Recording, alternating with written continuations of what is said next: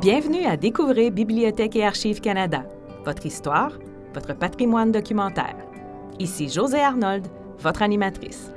Joignez-vous à nous pour découvrir les trésors que recèlent nos collections, pour en savoir plus sur nos nombreux services et pour rencontrer les gens qui acquièrent, protègent et font connaître le patrimoine documentaire du Canada. Durant la Première Guerre mondiale, plus de 3000 femmes s'enrôlent dans le corps expéditionnaire canadien. Le gouvernement fédéral a créé cette force armée pour le service outre-mer.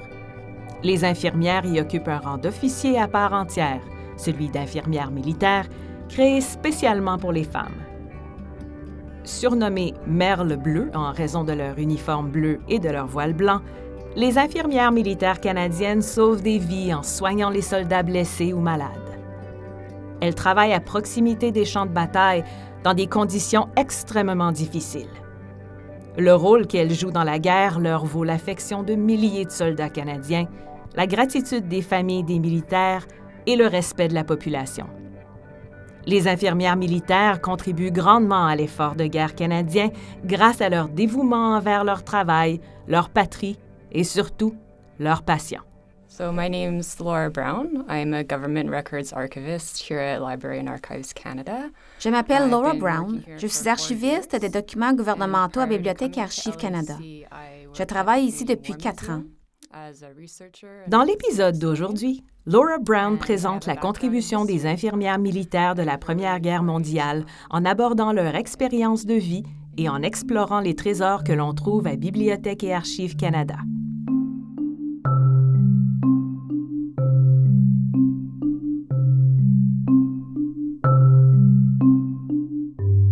En septembre 1914, soit dix ans après sa création, le Corps infirmier militaire canadien compte moins de 30 infirmières, dont seulement cinq membres permanents. Quelques mois avant la guerre, Margaret MacDonald est nommée infirmière en chef du Corps infirmier, placé sous l'autorité du Corps expéditionnaire canadien. Forte de son expérience d'infirmière pendant la guerre des Bords et dans des hôpitaux militaires du Canada, Margaret MacDonald est chargée de mobiliser des infirmières militaires qui iront servir en Europe. On lance un appel et moins de trois semaines après l'entrée en guerre du Canada, des infirmières diplômées de partout au pays se portent volontaires. Plus de 3000 femmes s'enrôlent dans le corps de santé royal canadien. La majorité d'entre elles sont envoyées outre-mer. Pendant la guerre, ces infirmières soignent près de 540 000 soldats, œuvrant près des champs de bataille en tant que membres à part entière du corps expéditionnaire canadien. Elles travaillent au péril de leur propre vie et 53 d'entre elles meurent d'ailleurs en service. Certaines infirmières du corps de santé ont étudié dans des écoles de soins infirmiers au Canada. D'autres ont été formées au Royaume-Uni ou aux États-Unis. Bien qu'on les appelle nursing sisters en anglais, c'est-à-dire sœurs infirmières, la plupart d'entre elles ne font pas partie d'ordre religieux. Nous avons demandé à Laura de nous en dire plus sur le bagage de ces femmes et sur les qualifications requises pour devenir infirmière militaire. So there was a, set of criteria that they had to have in order to get into um, the CAMC. Il y a une liste de critères auxquels les candidates doivent répondre pour entrer dans le corps de santé royale canadien. Elles doivent posséder au moins deux ans d'expérience dans une école de soins infirmiers reconnue. Elles doivent être célibataires, sujets britanniques et en bonne santé. Mais surtout, elles doivent avoir une formation. C'est primordial. À la fin du 19e siècle, les soins infirmiers commencent tout juste à devenir une profession au Canada. Jusqu'à ce moment-là, la profession n'était pas bien perçue pour les femmes respectables de la classe moyenne. Ce sont là les qualifications nécessaires pour entrer dans l'armée canadienne à cette époque. Dans les autres pays, les exigences sont parfois moindres. En Grande-Bretagne, par exemple, le processus n'est pas le même. Les membres de leur service infirmier n'ont pas le rang d'officier, tandis que dans le corps de santé royal canadien, toutes les infirmières sont considérées comme des officiers et se font appeler lieutenants. Elles jouissent d'un rang différent qui témoigne de leur formation rigoureuse. C'est vraiment remarquable que les femmes aient ce rang dans l'armée canadienne. Est-ce que c'est la même chose pour les infirmières d'autres pays pendant la guerre? No, they, they weren't ranked as officers. Non, elles n'ont pas le rang d'officier. Dans le cas de la Grande-Bretagne, le service infirmier n'est pas intégré au corps expéditionnaire britannique, alors qu'au Canada, les infirmières sont des militaires à part entière. Au début de leur carrière dans l'armée canadienne, les infirmières ont le rang de lieutenant. Celles qui sont responsables d'un hôpital ont le rang de capitaine. L'infirmière à la tête du service entier, l'infirmière en chef, est major. Ce sont vraiment de grandes avancées pour l'armée canadienne. La simple présence de femmes dans l'armée est déjà une première. Leur donner des rangs d'officiers en plus est extrêmement important. En tant qu'officier dans le service féminin des infirmières militaires, les Canadiens ont plusieurs avantages, dont un rang militaire, des congés généreux et le même salaire que les hommes. Ce sont les premières femmes des forces alliées à recevoir un tel traitement. L'infirmière en chef est responsable de toutes les infirmières du Corps de santé royal canadien. Margaret MacDonald obtient ce titre et devient la première femme majeure dans tout l'Empire britannique. Parmi toutes les infirmières en service pendant la Première Guerre mondiale, seules les Canadiennes sont sous le contrôle direct de l'armée et détiennent un rang militaire. Jusqu'au milieu des années 1940, le Canada sera le seul pays à nommer des femmes officiers. Nous avons demandé à Laura comment fut prise la décision d'intégrer les infirmières militaires dans l'armée avec le rang de lieutenant. Le corps de santé royal canadien est créé en 1904. On a toujours prévu d'y intégrer les infirmières et de créer un service pour elles, mais il y a plusieurs facteurs qui mènent à la décision de leur donner le rang de lieutenant. C'est à cause de leurs grandes compétences et de leur formation rigoureuse qu'on leur donne un rang militaire élevé. C'est aussi une manière de leur donner une place désignée dans la structure militaire. Grâce à leur rang, les infirmières qui travaillent dans des hôpitaux à l'étranger, par exemple, ont une autorité sur leurs patients. Elles ont aussi une autorité sur les aides soignantes et sur le reste du personnel aidant, qui sont de simples soldats. En fait, cette structure aide les infirmières dans leur travail. Au début de la Première Guerre mondiale, en 1914, le Corps de santé royal canadien n'a qu'une poignée d'infirmières dans ses rangs. Leur nombre augmente rapidement car bien des infirmières civiles veulent montrer leurs compétences dans un contexte militaire. Au total, 3141 infirmières militaires s'enrôlent dans le Corps de santé royal canadien. 2504 d'entre elles seront envoyées à l'étranger, en Angleterre, en France, en Belgique, en Russie et dans l'est de la Méditerranée, à Gallipoli, Alexandrie et Thessalonique. Les autres infirmières militaires restent au Canada pour soigner les soldats blessés dans des hôpitaux de convalescence. Laura nous parle de la vie de ces femmes à l'étranger. À quoi ressemblaient leurs conditions de vie et de travail? Je pense qu'elles se rendent compte que malgré toute la formation qu'elles ont reçue au Canada, rien ne pouvait les préparer aux conditions qui les attendaient en Europe. Sur le théâtre méditerranéen en particulier, les conditions sont très rigoureuses. Les infirmières doivent parfois vivre sous la tente et elles sont souvent confrontées à des situations extrêmement difficiles. Um, Une des infirmières sur qui j'ai fait des recherches plus approfondies s'appelle Ruby Peterkin. Bibliothèque et Archives Canada détient un fonds privé à son sujet. Ruby passe un très long séjour de 23 mois en Grèce. Pendant son déploiement, elle écrit beaucoup de lettres à sa sœur et à sa famille. Peu après son arrivée à Thessalonique, elle parle du froid et des conditions de vie rudimentaires à sa sœur Irène. J'ai ici une de ses lettres sur laquelle on voit un dessin qui montre Ruby avec un costume d'infirmière militaire peu orthodoxe. Elle me fait plutôt penser à un joueur de football moderne avec ses nombreuses couches de vêtements et ses grosses bottes. Je vais vous traduire un petit extrait. Nous sommes arrivés directement de Malte, où le soleil brillait sur les côtes blanches toute la journée et où nous brûlions presque à midi. Lorsque nous sommes arrivés à Thessalonique, tout le monde portait son casque et ses lunettes de soleil dans un climat désormais arctique. J'étais de service la deuxième nuit après notre arrivée, et c'est à ce moment que le mercure a commencé à chuter. Il fait beaucoup moins froid maintenant, et j'ai enlevé plusieurs couches de vêtements. Je ne porte plus que deux gros chandails en dessous de mon imperméable. Je porte aussi des bandes molletières, comme celles des soldats, qu'on enroule autour des jambes.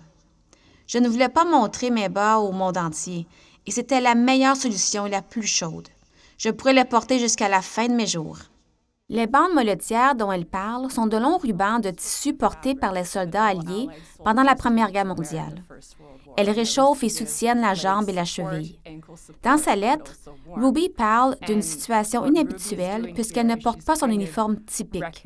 Son petit croquis montre qu'elle porte plutôt des gants doublés de fourrure, deux chandails et des bandes moletières sur les jambes, ce qui est très rare pour une infirmière militaire. Ça montre que les conditions de vie et de travail des infirmières militaires sont spéciales pendant la Première Guerre mondiale. Loin de la Méditerranée, les nombreuses infirmières déployées dans le nord de l'Europe ont des conditions de travail différentes. Elles sont parfois logées dans des cabanes ou des tentes. Par moments, elles travaillent très près des lignes de front, dans des postes d'évacuation sanitaire qui sont des unités chirurgicales plus ou moins mobiles. Ces postes-là deviennent plus fixes à mesure que la guerre avance, mais ils sont à la portée des tirs d'artillerie, ce qui est très dangereux.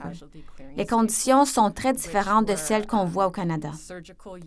Les infirmières envoyées en Grande-Bretagne, par exemple dans la campagne anglaise, sont dans un contexte beaucoup plus familier. Elles sont généralement logées dans des casernes d'infirmières qui peuvent être des tentes ou des bâtiments. Parfois, le Corps de santé royal canadien réquisitionne des églises ou des écoles pour en faire des hôpitaux. Les postes d'évacuation sanitaire que Laura mentionne sont des unités sophistiquées situées près de la ligne de front où les ambulances amènent les blessés pour qu'ils soient évalués, soignés ou évacués vers un hôpital. Les évaluations et les soins préliminaires sont très utiles pour traiter de grands groupes de soldats blessés. Par contre, la proximité des combats expose les infirmières militaires aux horreurs et aux dangers du front. Les zones avancées sont souvent la cible de raids aériens et de tirs d'obus qui menacent la vie des infirmières.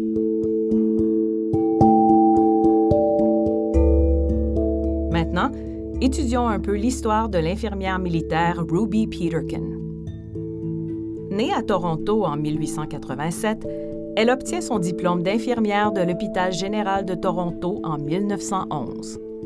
Le 7 avril 1915, elle s'enrôle à l'Hôpital général canadien numéro 4, rattaché à l'Université de Toronto, et elle est mobilisée à Montréal. Ruby sert à l'Hôpital général canadien numéro 5 en Grande-Bretagne et à l'hôpital numéro 4 à Thessalonique, en Grèce. Le fonds Ruby Peterkin de Bibliothèque et Archives Canada contient près de 300 photos de sa vie à l'étranger et plus de 60 lettres que Ruby a envoyées à sa sœur Irene et à d'autres membres de sa famille. Dans ces lettres, Ruby décrit les camps militaires à Thessalonique et ses activités sociales. Elle évoque aussi les hôpitaux, les conditions de travail et les patients, ainsi que ses premières expériences dans l'armée, notamment la censure du courrier, les quartiers d'habitation et la routine quotidienne. Dans une lettre envoyée à sa sœur Irene en janvier 1916, Ruby parle de sa rencontre avec un groupe d'infirmières militaires britanniques. Elle trouve que les rapports sont un peu tendus. Je pense que les infirmières anglaises ne nous aiment pas. Nous avons deux étoiles alors qu'elles n'en ont aucune. Elles nous assurent qu'elles sont traitées comme des officiers, mais ce n'est pas aussi convaincant que nos deux étoiles. Ce passage soulève une autre question pour Laura. Comment les infirmières militaires sont-elles perçues par les soldats et les infirmières des autres pays? By the Canadian military, um, les infirmières sont traitées avec beaucoup de respect par l'armée canadienne. Les militaires ne sont pas habitués d'avoir des femmes dans leur entourage. Dans des lettres, les infirmières militaires racontent qu'à bord des navires qui traversent l'Atlantique, les officiers sont surpris de voir toutes ces femmes autour d'eux et qu'ils ont du mal à s'habituer.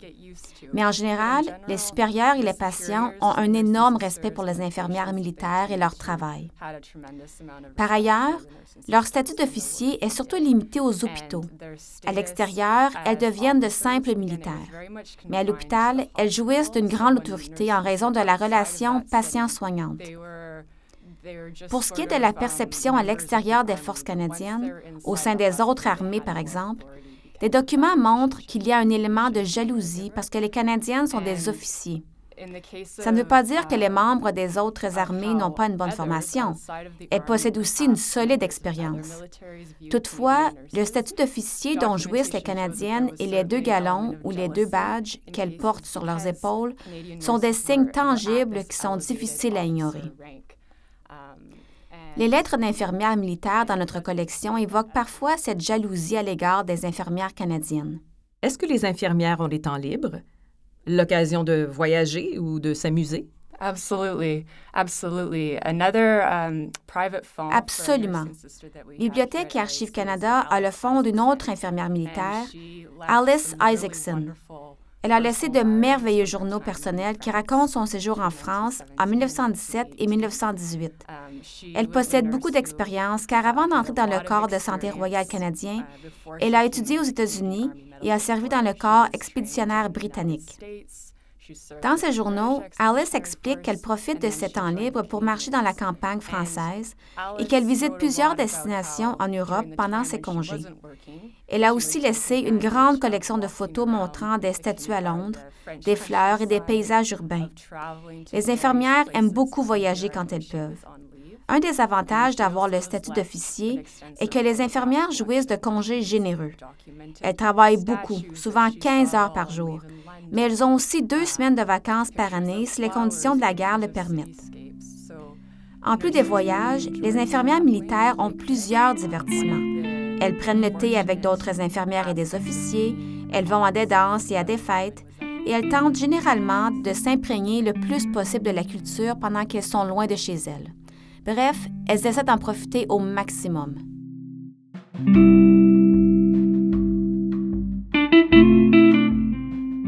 Un peu d'histoire sur l'infirmière militaire Alice Isaacson. Alice est née en Irlande le 2 octobre 1874.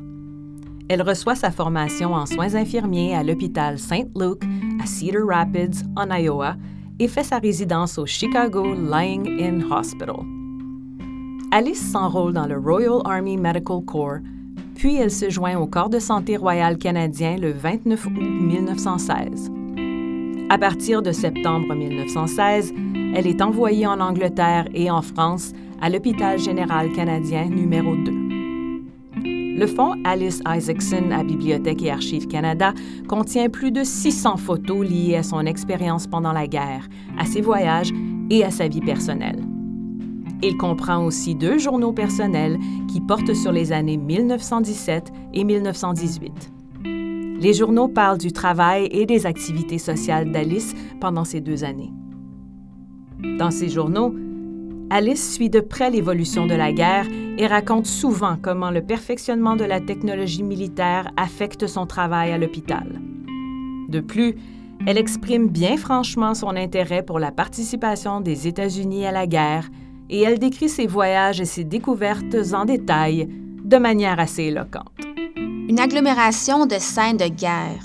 Espérons que d'ici quelques mois, ces scènes feront partie du passé, que les paysans français laboureront leurs champs et pourront élever leur petite famille dans la paix et la tranquillité. En retournant à Paris, nous avons traversé lentement la pauvre ville d'Amiens en ruine. Quelle déplorable scène de destruction, quel gâchis. Nous n'avons vu aucune maison intacte. Il y a des maisons coupées en deux qui ont de grands trous dans le toit et les murs. Dans certaines d'entre elles, nous pouvions voir des meubles toujours en place ou partiellement abîmés et des tableaux de travers sur les murs. Voici la traduction d'un autre extrait de son journal. Les jours et les nuits sont très occupés ici. Des convois arrivent à tout moment. Les hôpitaux de notre base sont surpeuplés. Les Britanniques font des gains considérables du côté de la crête de Vimy. Hier, les Canadiens sont sortis des tranchées et ont capturé 11 000 Allemands. Mais les victoires signifient aussi beaucoup de blessés. Nous avons eu 1810 patients aujourd'hui. Tout le personnel fait des heures supplémentaires ou travaille toute la nuit. Dans les derniers mois de son journal, Alice évoque souvent le climat politique et le cours de la guerre. La Bulgarie s'est rendue aux Alliés et l'Allemagne et l'Autriche ont réclamé des accords de paix.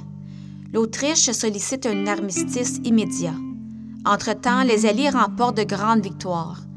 La Belgique et la France sont nettoyées. Les villes qui étaient occupées par les troupes allemandes depuis quatre ans sont enfin libérées et les réfugiés s'empressent de retourner chez eux.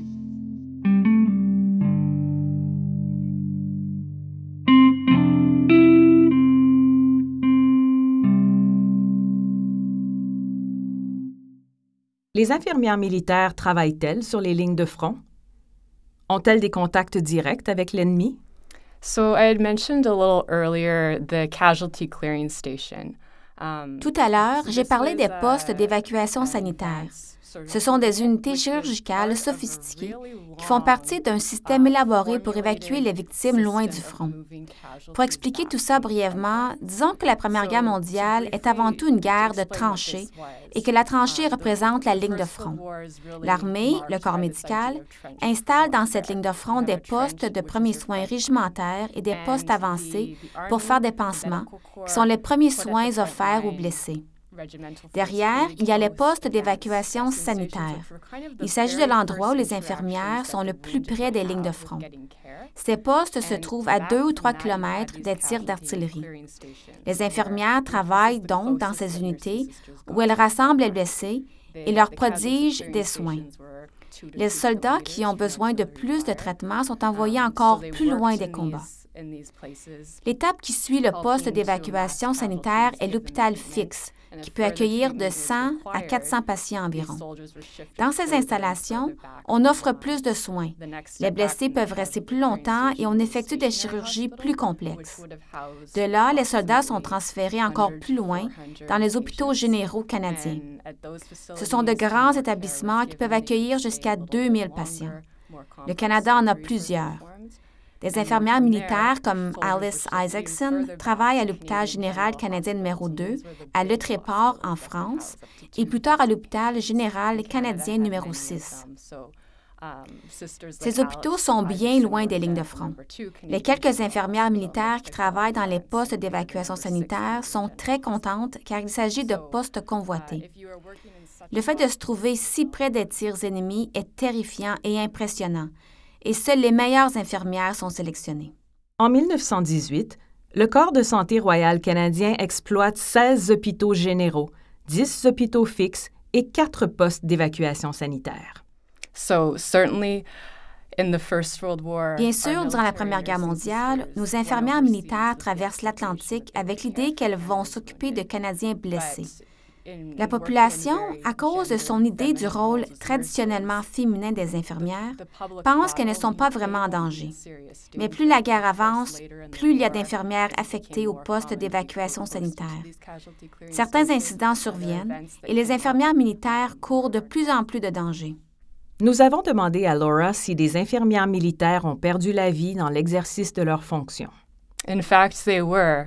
There's 21. uh, Effectivement, Canadian 21 military infirmières militaires du corps de santé royal canadien sont tuées en service.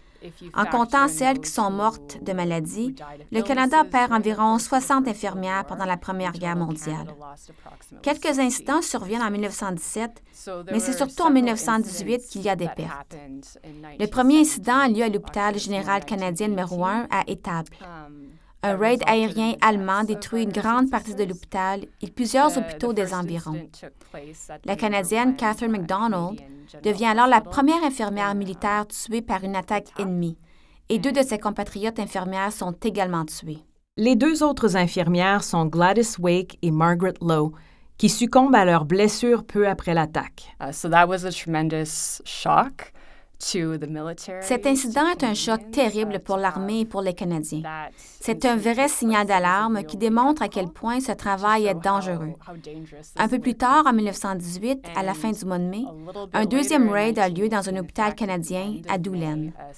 Trois infirmières militaires sont tuées, dont Agnes Macpherson.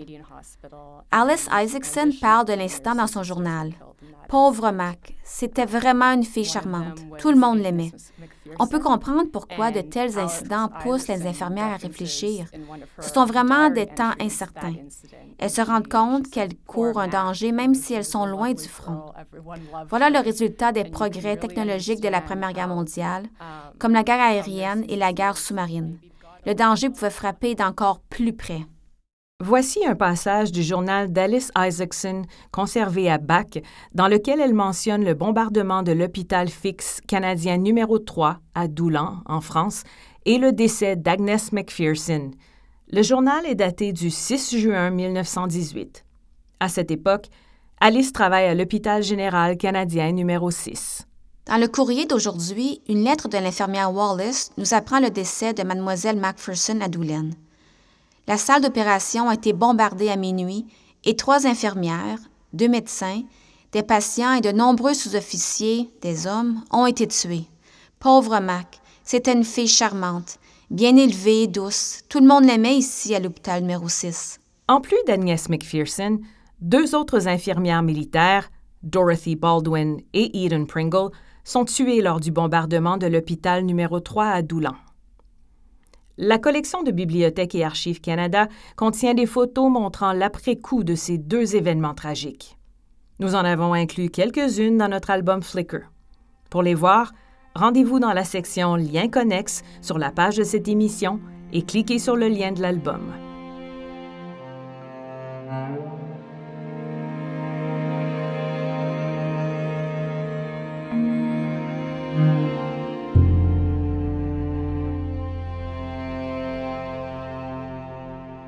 Un mois plus tard, le 27 juin 1918, au sud de l'Irlande, un sous-marin allemand torpille le navire hôpital canadien Landovery Castle qui revient en Angleterre avec uniquement du personnel médical à bord. Nous avons demandé à Laura de nous en dire plus sur cette tragédie. Le Canada a cinq navires hôpitaux en service pendant la Première Guerre mondiale. L'un d'eux, le Landovery Castle, traverse l'Atlantique pour transporter des blessés avec du personnel médical à son bord, dont des infirmières militaires. Le navire a récemment quitté le Canada en direction du Royaume-Uni. Il se trouve au large des côtes irlandaises lorsque, dans la nuit du 27 juin 1918, un sous-marin allemand arrive près du navire. Il s'approche et on croit que la marine allemande va arrêter le navire et le fouiller, comme elle en a le droit de le faire mais le sous-marin torpille le Landovery Castle. Le navire coule en 10 minutes. La grande majorité des 258 passagers périssent. Les 14 infirmières militaires réussissent à embarquer dans des canots de sauvetage. La scène se passe au beau milieu de la nuit, mais tout le monde garde son calme. Malheureusement, la succion créée par le bateau qui coule aspire certains canots dans les profondeurs. De plus, des témoins affirment que l'équipage du sous-marin percute les canaux de sauvetage et attaque les survivants. C'est une tragédie absolument épouvantable. La population canadienne est outrée et anéantie par cet événement. On fait beaucoup de propagande à ce sujet dans le but de rallier les Canadiens et de les inciter à appuyer l'armée davantage. Le naufrage de Landovery Castle est un des événements de la Première Guerre mondiale qui affecte et terrifie le plus la population canadienne, bien qu'il ait lieu à des milliers de kilomètres du pays. Bach possède des documents sur cette attaque dans sa collection. Laura nous en parle plus en détail. Um, Nous avons une affiche de propagande évoquant le torpillage du Landovery Castle. Nous avons aussi au moins une photo officielle du sergent Knight, un des survivants. C'est une photo remarquable de lui dans un lit d'hôpital, le lendemain de l'attaque. Ses yeux sont vitreux, car il vient de subir un traumatisme dont il tente encore de se remettre. Cet homme, le sergent Knight, a essayé d'aider les infirmières. Il se trouvait lui aussi à bord des canaux de sauvetage et a même été éjecté des embarcations. Mais il est revenu trois fois à la surface pour prendre une bouffée d'oxygène. On a fini par le hisser à bord d'un autre canot et il a survécu. Cette photo extraordinaire est liée à l'événement en question, mais c'est aussi un exemple de traumatisme causé par la guerre. C'est vraiment une photographie remarquable.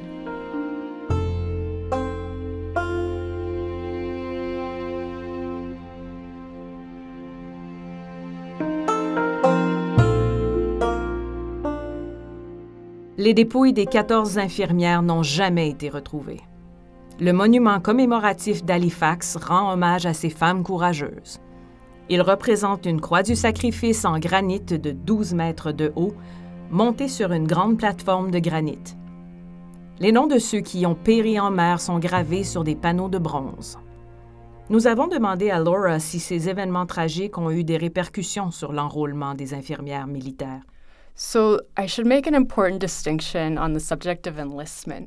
J'aimerais faire une distinction importante au sujet de l'enrôlement. Au cours de la Première Guerre mondiale, surtout autour de 1917-1918, le Canada, comme les autres pays alliés, recherchent désespérément des recrues, plus particulièrement des soldats masculins. Le cas des infirmières militaires est différent, car le nombre de volontaires dépasse toujours les besoins. Des documents d'archives du gouvernement montrent que, tout au long du conflit, des infirmières militaires écrivent pour s'enrôler, mais sont souvent refusées faute de place. Elles veulent s'enrôler pour toutes sortes de raisons. Acquérir une expérience professionnelle, partir à l'aventure ou se rapprocher d'êtres chers qui servent aussi en Europe. Je ne sais pas si les tragédies qui ont causé le décès de plusieurs infirmières militaires en 1918 ont eu une incidence réelle sur l'enrôlement, mais je sais qu'ils ont marqué les infirmières militaires car elles en parlent dans leurs lettres et leurs journaux. À l'époque, la mentalité prédominante chez les infirmières militaires est vous verrez des choses horribles. Vous verrez des blessures que vous n'auriez jamais imaginées. Vous verrez des morts, mais ne baissez pas les bras. Vous devez rester stoïque et professionnel.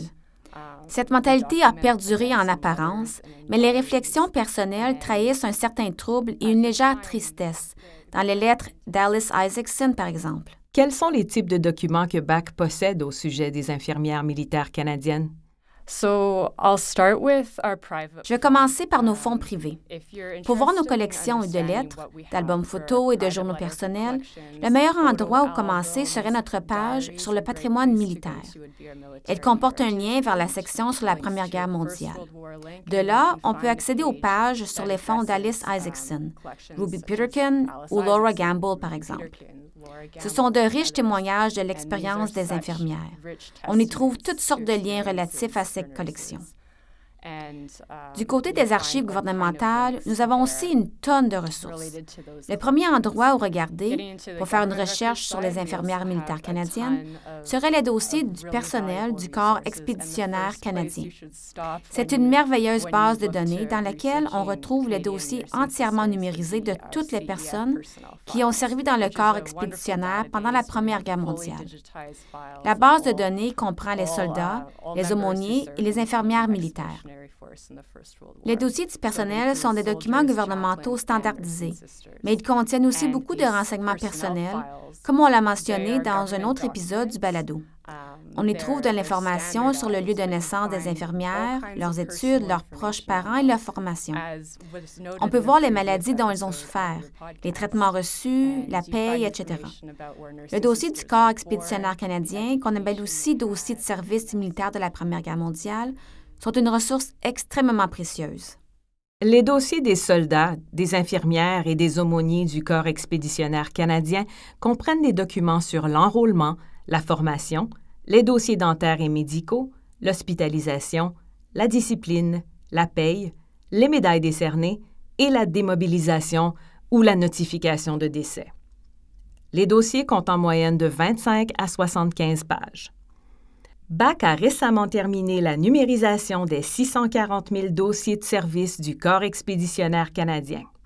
Les internautes peuvent désormais accéder facilement et rapidement à une mine de renseignements généalogiques et historiques et se faire une idée du service de ces femmes et des autres membres du corps expéditionnaire pendant la Première Guerre mondiale.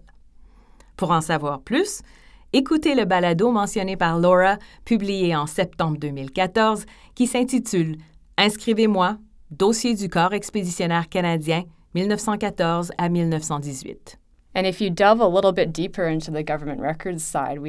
En fouillant dans les archives gouvernementales, on trouve beaucoup de documents administratifs sur les infirmières dans l'armée canadienne, comme des documents sur la paie et la liste nominale, c'est-à-dire la liste de toutes les infirmières qui ont servi.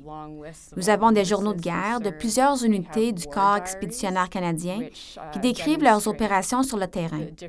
Par exemple, si vous savez qu'une infirmière militaire a servi à l'hôpital général canadien numéro 2, vous pouvez consulter le journal de guerre correspondant et trouver toutes sortes d'informations intéressantes. Les journaux de guerre contiennent des renseignements sur la météo, les mouvements des troupes et des événements inhabituels, comme les visites d'inspection de l'infirmière en chef. Il ne donne pas beaucoup d'informations personnelles, mais il situe le contexte pour vos recherches. En plus des archives comme celle-ci, nous avons d'importantes collections photographiques dans nos documents gouvernementaux militaires, dont beaucoup ont été numérisés. C'est une véritable mine de renseignements. Concernant les travaux de recherche sur les infirmières militaires canadiennes, il y a eu un bel essor dans les dernières années. Mélanie Morin-Pelletier du Musée canadien de la guerre a rédigé un ouvrage sur les infirmières militaires canadiennes. Cynthia Tolman a réalisé des recherches approfondies sur les infirmières militaires des Premières et Deuxième Guerres mondiales. Récemment, on voit aussi beaucoup de récits régionaux sur des infirmières, comme le livre de Catherine Dower sur les infirmières militaires de la Première Guerre mondiale qui venait de l'île du Prince-Édouard. Ça vaut vraiment la peine de plonger dans ces ouvrages si le sujet vous intéresse. Bach a récemment fait l'acquisition de documents sur l'infirmière militaire Luella Blanche Lee de Bradford, en Ontario. Ce fonds contient notamment plus de 1000 photos et un journal. Durant son séjour de deux ans et demi à l'étranger, Luella a servi à Malte, en Italie, en Angleterre et en France. Laura nous en dit plus long sur Luella Lee et sa collection conservée à Bach. So, Luella Lee, she was, uh, Luella Lee est une infirmière formée à Toronto qui sert dans le corps de santé royal canadien à partir de 1917. Ce qui est le plus intéressant à propos de son service, c'est la période qui précède, lorsqu'elle s'enrôle dans l'armée britannique. Luella est envoyée à Malte, où elle œuvre pendant un an dans un service britannique, le Queen Alexandra Imperial Military Nursing Service. Bach possède une collection à son sujet. On y trouve de nombreux documents visuels, des photos ainsi qu'un magnifique petit album d'autographes dans lequel Luella récolte les signatures de ses collègues et patients pendant son voyage à l'hôpital militaire St. Andrew à Malte. Cette collection contient des citations, des aquarelles détaillées et des dessins, et elle illustre les liens que tisse Luella avec ses patients durant son déploiement. Le fond montre comment des relations et des amitiés se forment dans l'espace confiné d'un hôpital au milieu de la Méditerranée. Une grande partie des documents témoignent des liens noués par Luella à Malte. L'infirmière tient aussi un petit journal dans lequel elle parle surtout de son voyage du Royaume-Uni à Malte à la fin de 1916. Ce document montre que le voyage est une expérience extraordinaire. Elle est à bord d'un navire hôpital et elle voit des pics enneigés lorsqu'elle passe au large de l'Espagne. Elle voit aussi un marsouin dans l'océan. Mais si elle souffre d'un affreux mal de mer, elle réussit à profiter de ces moments de beauté et elle est consciente de se trouver dans un cadre magnifique. Bien sûr, à son arrivée à Malte, elle doit se mettre immédiatement au travail, car elle est soudainement responsable de patients dans plusieurs unités. Elle note dans son journal qu'elle a l'impression de jouir d'un statut spécial en tant que Canadienne dans un hôpital britannique. De nombreux patients trouvent très intéressant le fait qu'elle ait une nationalité différente. Les documents que Luella Blanchley nous a laissés montrent un autre point de vue, car elle n'a pas seulement servi dans l'armée canadienne. La majorité des documents couvrent la période qui précède son service dans le corps expéditionnaire canadien, mais ils donnent un bon aperçu de la vie des infirmières. Les infirmières canadiennes peuvent donc s'enrôler dans d'autres armées pendant la Première Guerre mondiale? It was an option. So in the case of Luella, c'est une option. Dans le cas de Luella, elle s'est enrôlée dans l'armée anglaise quand les Britanniques ont lancé un appel pour attirer des infirmières. Je crois qu'elle a vu cette annonce à Toronto et c'est ainsi que sa carrière a démarré. Vu que le Canada limite le nombre d'infirmières dans son armée, les infirmières canadiennes qui sont écartées empruntent parfois une autre route. Dans le cas de Luella, elle est d'abord passée par l'armée britannique.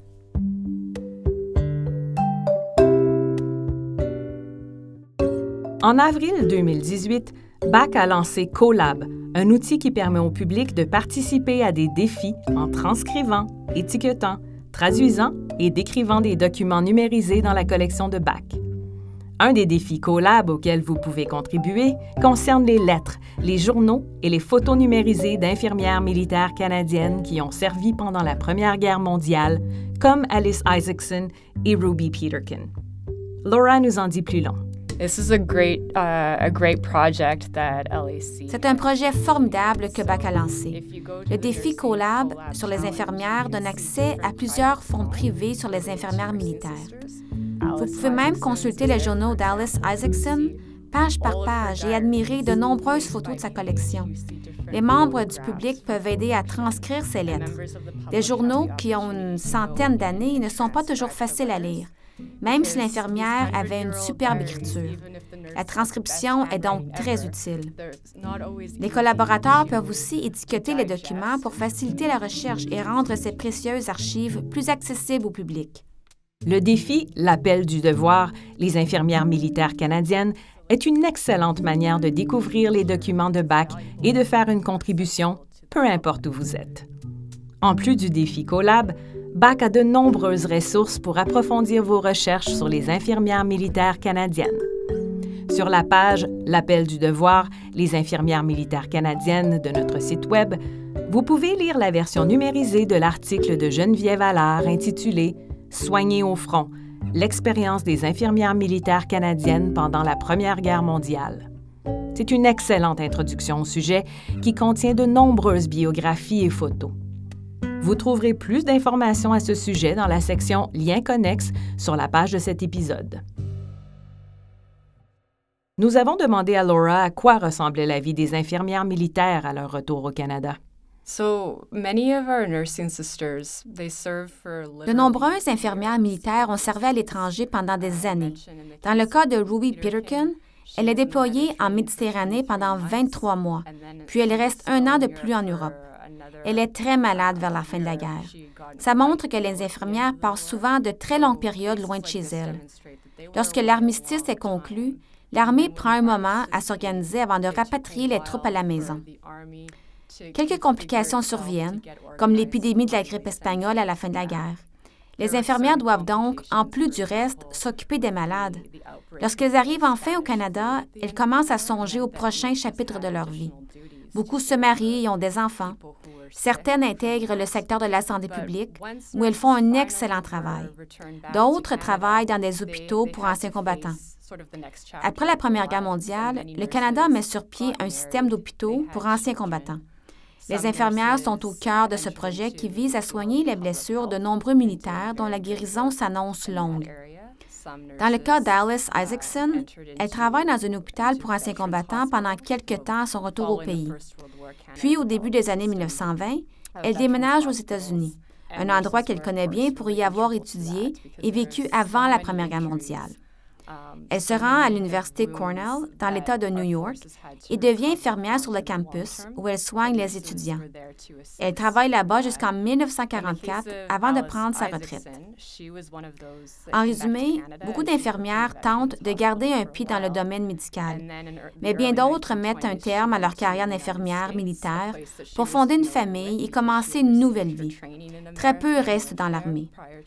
Après la Première Guerre mondiale, le corps d'infirmière de l'armée canadienne est presque entièrement démantelé, passant de près de 3000 membres à quelques-unes seulement. Alors, ce n'est pas vraiment une option pour les infirmières canadiennes qui reviennent au pays. Mais je pense que la majorité des infirmières militaires voient cette période de leur vie comme une grande libération, une expérience extraordinaire, un moment où elles voient des choses qu'elles n'auraient jamais pu imaginer. Elles ont été témoins des répercussions d'une guerre hautement technologique, d'amputations, de blessures terribles, d'attaques au gaz. D'ailleurs, lorsque du chlore gazeux est utilisé sur le champ de bataille après la deuxième bataille d'Ypres en 1915, de nombreux Canadiens sont affectés. Les infirmières qui traitent les soldats inhalent du gaz et souffrent elles aussi de problèmes respiratoires. De nombreuses infirmières, de même que des soldats, souffrent de ce qu'on appelle aujourd'hui le syndrome de stress post-traumatique. C'est une chose qu'on oublie souvent. Quand on pense aux infirmières de la Première Guerre mondiale, on imagine l'infirmière avec son voile, sa belle robe et son tablier en train de soigner les soldats. Elle travaille assidûment jour et nuit et soigne d'énormes convois de soldats qui vont et viennent, mais on ne pense pas vraiment à ce que ces femmes ont vécu après la guerre et aux séquelles psychologiques. C'est pourtant prouvé que les infirmières militaires, tout comme les soldats qui se battaient dans les tranchées, ont beaucoup souffert.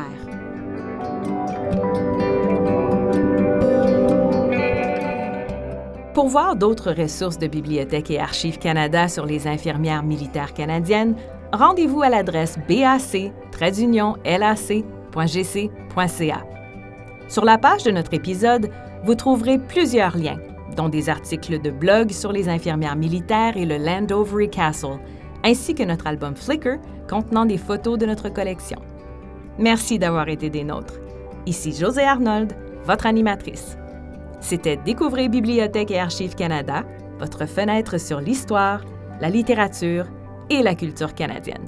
Un grand merci à notre invitée d'aujourd'hui, Laura Brown. Merci également à Isabelle Larocque, Geneviève Allard, Alex Comer et Karine Brisson pour leur contribution. La musique de cet épisode a été fournie par Blue Dot Sessions.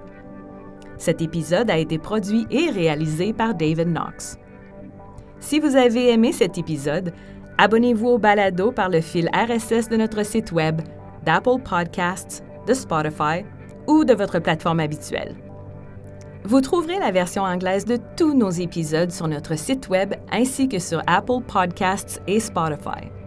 Il suffit de chercher Discover Library and Archives Canada. Pour plus d'informations sur nos balados, ou si vous avez des questions, des commentaires ou des suggestions, visitez-nous à bac-lac.gc.ca baroblique balado au pluriel.